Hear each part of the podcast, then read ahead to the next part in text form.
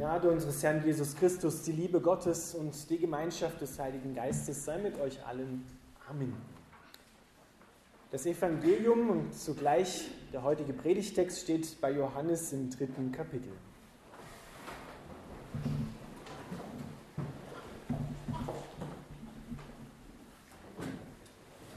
Denn also hat Gott die Welt geliebt, dass er seinen eingeborenen Sohn gab auf dass alle, die an ihn glauben, nicht verloren werden, sondern das ewige Leben haben. Denn Gott hat seinen Sohn nicht in die Welt gesandt, dass er die Welt richte, sondern dass die Welt durch ihn gerettet werde. Wer an ihn glaubt, der wird nicht gerichtet. Wer aber nicht glaubt, der ist schon gerichtet, denn er hat nicht geglaubt an den Namen des eingeborenen Sohnes Gottes. Das ist aber das Gericht, dass das Licht in die Welt gekommen ist und die Menschen liebten die Finsternis mehr als das Licht, denn ihre Werke waren böse. Wer Böses tut, der hasst das Licht und kommt nicht zu dem Licht, damit seine Werke nicht aufgedeckt werden. Wer aber die Wahrheit tut, der kommt zu dem Licht, damit offenbar wird, dass seine Werke in Gott getan sind. Lieber Vater im Himmel, wir bitten dich, dass du deinen Heiligen Geist sendest, damit wir dein Wort verstehen und dass du es in uns einbaust und dir zum Lob wird. Amen.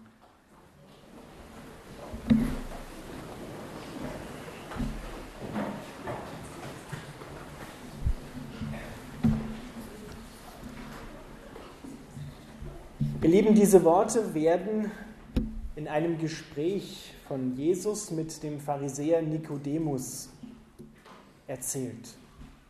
Nikodemus war ein Pharisäer, der zu Jesus gekommen ist und er wollte wissen, Rabbi, wie bekomme ich ewiges Leben? Das ist eine wunderbare Frage. Das sollte auch die brennendste Frage sein, die wir einander stellen und die wir vor einem Gott stellen. Wie bekomme ich ewiges Leben? Wie kann ich ewig leben? Und Jesus erzählt ihm, dass er von neuem geboren werden muss, damit er in das Reich Gottes hineinkommt. Denn Jesus ist ja angetreten mit der Botschaft, tut Buße, denn das Himmelreich ist nahe herbeigekommen. Das hat Nikodemus gehört und ist dieser Einladung wahrscheinlich gefolgt. Und jetzt wollte er wissen, wie geht das? Wie kriege ich das ewige Leben, was Jesus da verspricht? Und Jesus sagt ihm und sagt uns, schau mal, Nikodemus, Gott hat die Welt so sehr geliebt, dass er mich, den Sohn, den einzigen Sohn in die Welt hineingesandt hat, nicht in erster Linie um die Welt zu richten, sondern um die Welt zu retten, damit niemand verloren geht. Jetzt fragen wir uns ja vielleicht, naja, kann man denn verloren gehen? Oder sind wir verloren? Bin ich verloren? Fühle mich gar nicht verloren. Mein Leben läuft eigentlich ganz gut. Gibt schon mal Tiefen. Aber so im Großen und Ganzen fühle ich mich eigentlich nicht verloren. Also nicht so, dass ich jetzt unbedingt gerettet werden müsste. Die Bibel hat da, oder Gott hat da eine ganz andere Meinung dazu.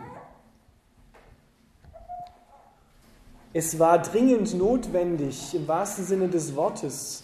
Es wendet die Not, dass Gott in die Welt kommen musste, um die Welt, um dich, um mich und uns alle zu retten.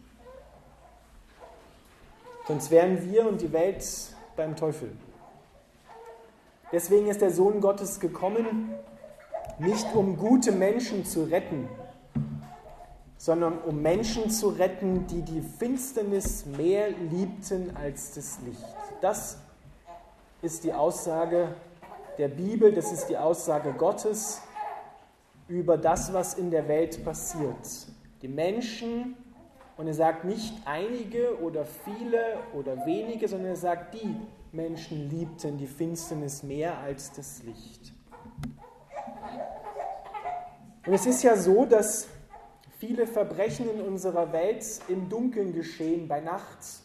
Das hat seinen Grund, weil Bei Nacht, so denkt man, ist man nicht so sichtbar, ist man nicht so offenbar. Passieren auch viele am Tag mittlerweile. Ja?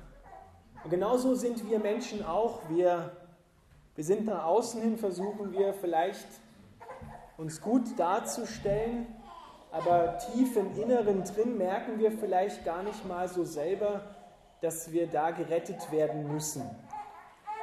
Und Jesus kommt in diese Welt und da passiert Folgendes. Es ist eine Wirkung, die von ihm ausgeht, die Johannes in seinem Evangelium beschreibt, das Licht kommt in die Welt. Denn Jesus sagt ja, ich, wir haben es vorhin gerade gehört, ich bin das Licht der Welt, wer mir nachfolgt. Und dieses Licht ist anders, als wenn wir eine, man kann ja heute gar nicht mehr sagen Glühbirne, sondern LED-Birne vielleicht anschalten. Oder wenn die Sonne draußen scheint. Dieses Licht dringt tiefer. Dieses Licht durchleuchtet. Es scheidet auch, so wie am Anfang bei der Schöpfung. Gott sprach, es werde Licht und es ward Licht und es schied dann den Tag von der Nacht. Und hier lesen wir und hören wir, es scheidet das Licht von der Finsternis. Es macht offenbar, was tief verborgen in unserem Herzen wirklich passiert. Es macht den Grund offenbar, warum es so oft zwischen uns und mit uns und in dieser Welt knirscht und knackt und kracht. Warum es so viel Hass und Streit in dieser Welt gibt. Ich habe erst gestern wieder jemanden sagen hören, ja, wir müssen doch an das Gute im Menschen glauben, an das, was gut ist im Menschen. Denn jeder Mensch hat doch irgendwo was Gutes, einen guten Kern im Menschen.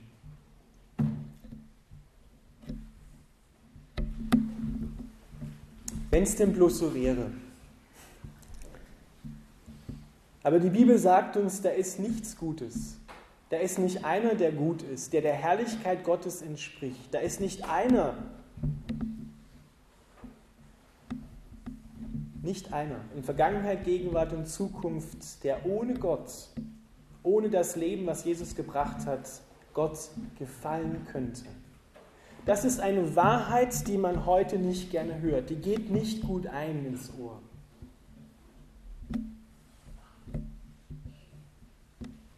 Aber wenn wir diese Wahrheit nicht hören wollen, dann sind wir Teil der Finsternis und nicht des Lichtes.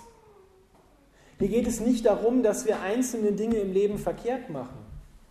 Hier geht es nicht um Gottes Fingerzeig auf moralische Vergehen in deinem Leben, sondern es geht hier darum, wir lesen es hier, wer nicht an den Sohn Gottes glaubt, wer ihm nicht vertraut, der ist Teil der Finsternis und der ist unter dem Gericht Gottes. Aber wer an Jesus Christus glaubt und ihm vertraut, dass er Gottes Sohn ist, dass er gerettet werden muss, der hat das ewige Leben. Da geht es nicht um einzelne Taten, sondern es geht um ein Sein.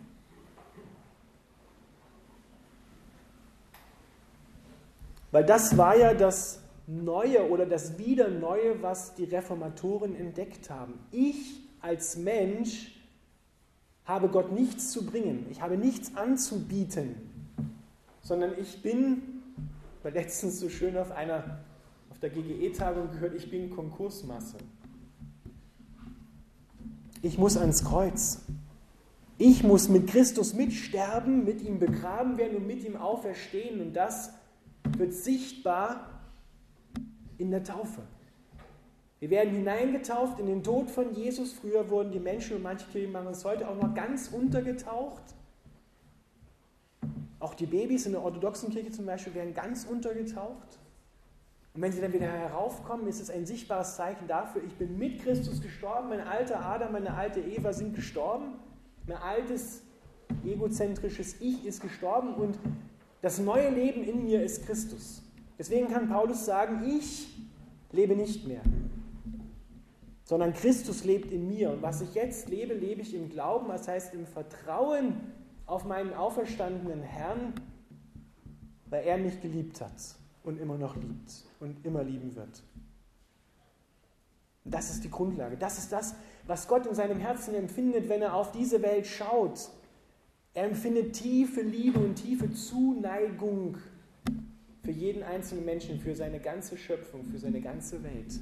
Und deswegen gibt er alles und kommt in Jesus Christus, um dich zu umarmen und dich zu retten.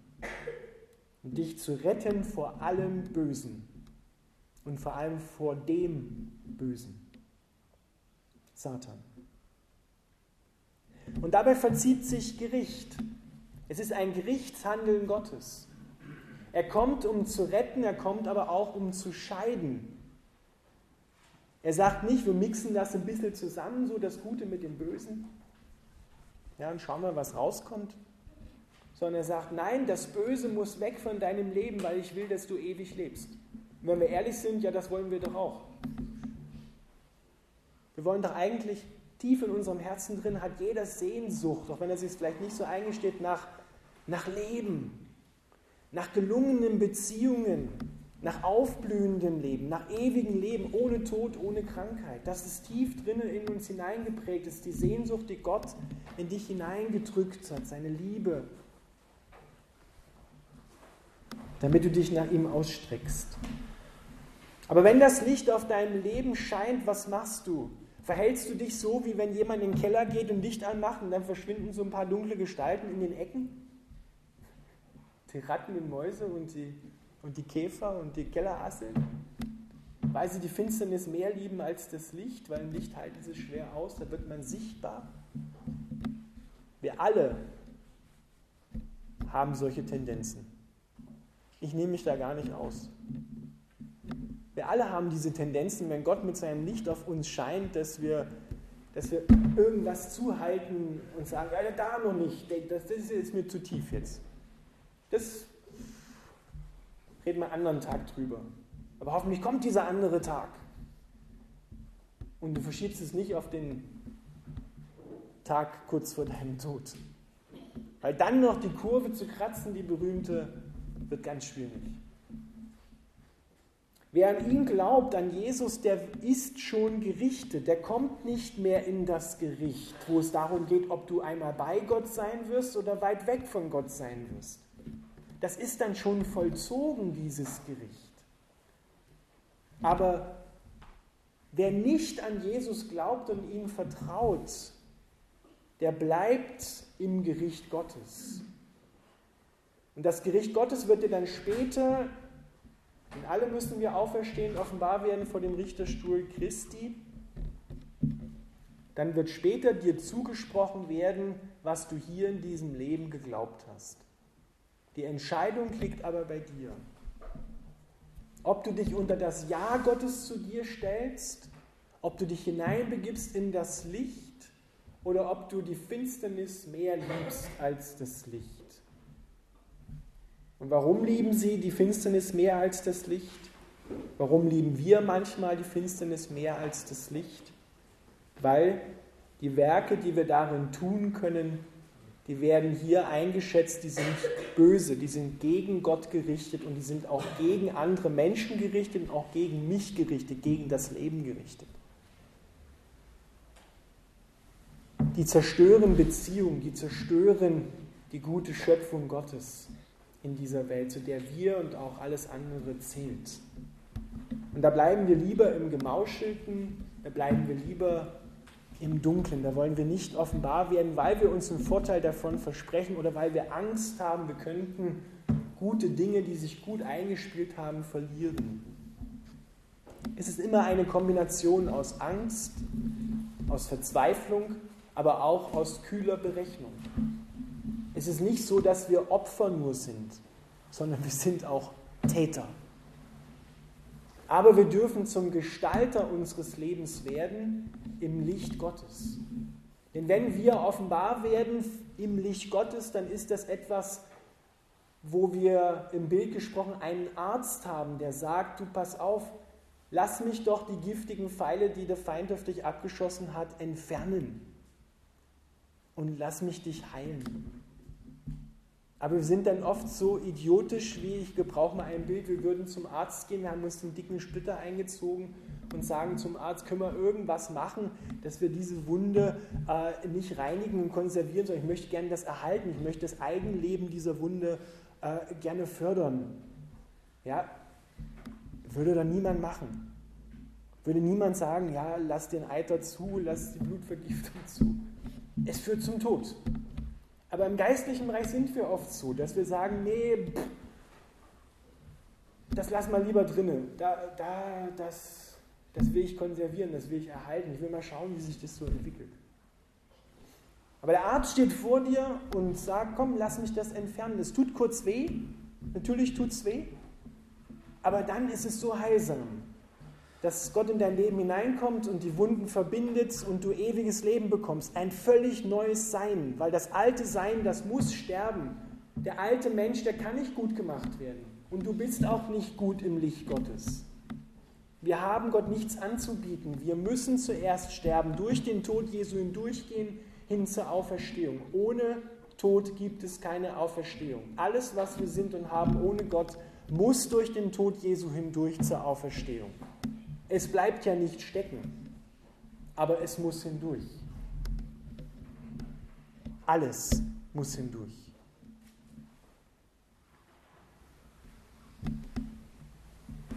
So sehr hat Gott die Welt geliebt, dass es einen eingeborenen Sohn gab, auf das alle, die an ihn glauben, das ewige Leben haben.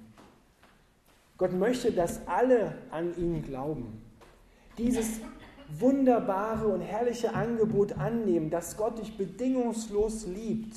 Und zwar nicht erst, wenn du perfekt bist, sondern jetzt, so wie du bist, liebt er dich. Und seine Liebe ist es, die dich verändern wird. Es ist also nicht einer, der sagt, wow, decken wir mal auf, was der an Fehlern gemacht hat. Und dann werden wir aber voll reinleuchten, dann werde ich ihn verurteilen und strafen. Sondern Gott deckt auf um zu heilen, um Frieden zu bringen und nicht um dich, um dich fertig zu machen. Aber dieses Aufdecken muss sein im Sinne von Arzt und Wunde und Krankheit und möglicher Tod. Und wenn die Bibel vom Tod redet, dann redet sie nie in erster Linie vom leiblichen Tod, sondern sie redet immer von der Trennung von Gott. Weil das ist das Wichtigste, das wir in diesem Leben haben können, dass wir mit Gott verbunden sind, sein ewiges Leben in uns haben. Und wenn wir das in uns haben, dann können wir auch auferweckt werden. Dann kannst du sterben und du wirst hinübergehen zu Jesus. Du wirst den Tod nicht sehen, sagt die Bibel. Du musst sterben, aber du wirst im Sterben noch hinübergehen zu Jesus. Das ist doch eine herrliche Zukunft. Und alles nur, weil Gott dich so sehr liebt.